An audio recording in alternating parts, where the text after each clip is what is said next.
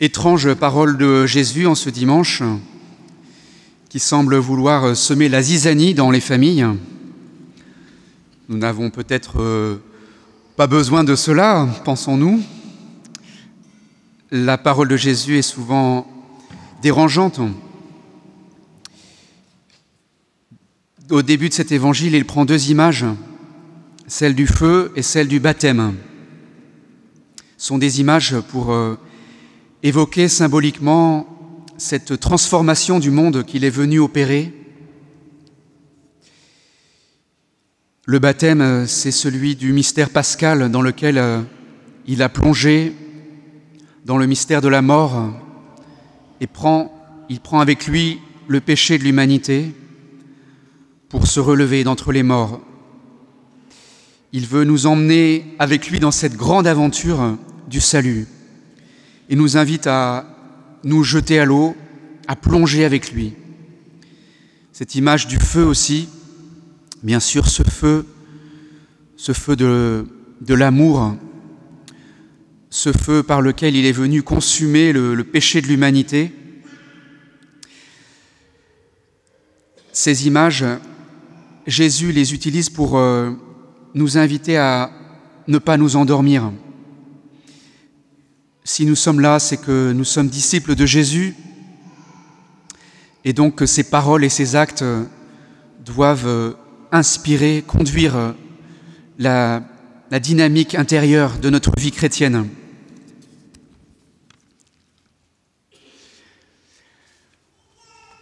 Pour ce qui est de ces relations familiales que Jésus évoque aujourd'hui, c'est vrai que nous, avons un lieu privilégié pour nous interroger comment nous nous comportons dans nos familles.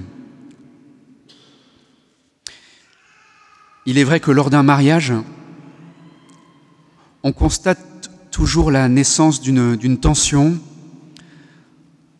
à un moment ou l'autre de la vie de couple à cause des différences d'éducation, des fameuses habitudes familiales. Chez nous, chez vous, on fait comme ceci ou comme cela. Et c'est vrai que la foi aussi bouscule nos habitudes. Normalement, quand on commence à connaître Jésus, on ne parle plus comme avant, on n'agit plus comme avant. On essaye de conformer son agir et ses paroles, et même sa manière de penser, à celle de Jésus.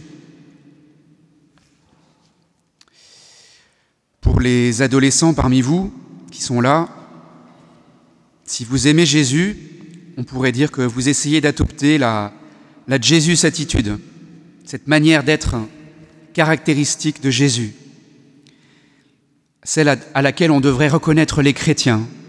Tiens, il est différent, celui-ci. Cette famille-là, elle a quelque chose de particulier. Et ce quelque chose, il n'est pas de l'ordre du consensus, d'une attitude euh, qui voudrait mettre tout le monde d'accord. Je suis venu allumer un feu sur la terre, semer la division.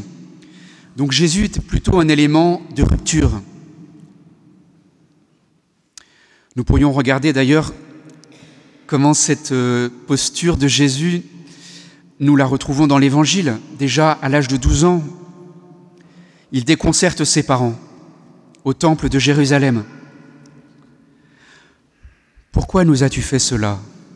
Regarde combien ton Père et moi avons souffert en te cherchant. Un peu plus tard, pendant la prédication évangélique, on dit à Jésus, Ta mère et tes frères sont là qui veulent te voir.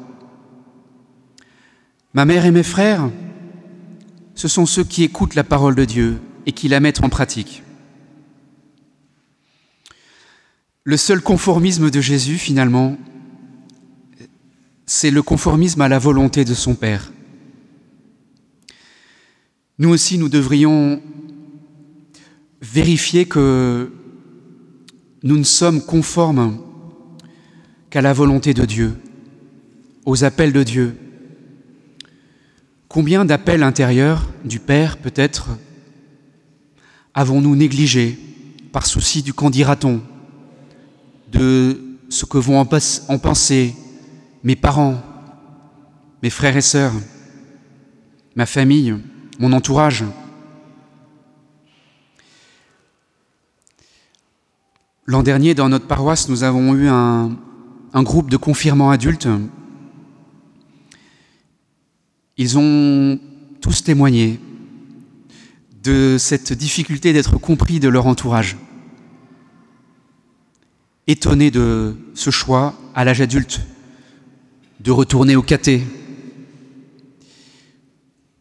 Tant de manières de tourner en dérision le choix de certains membres de notre famille.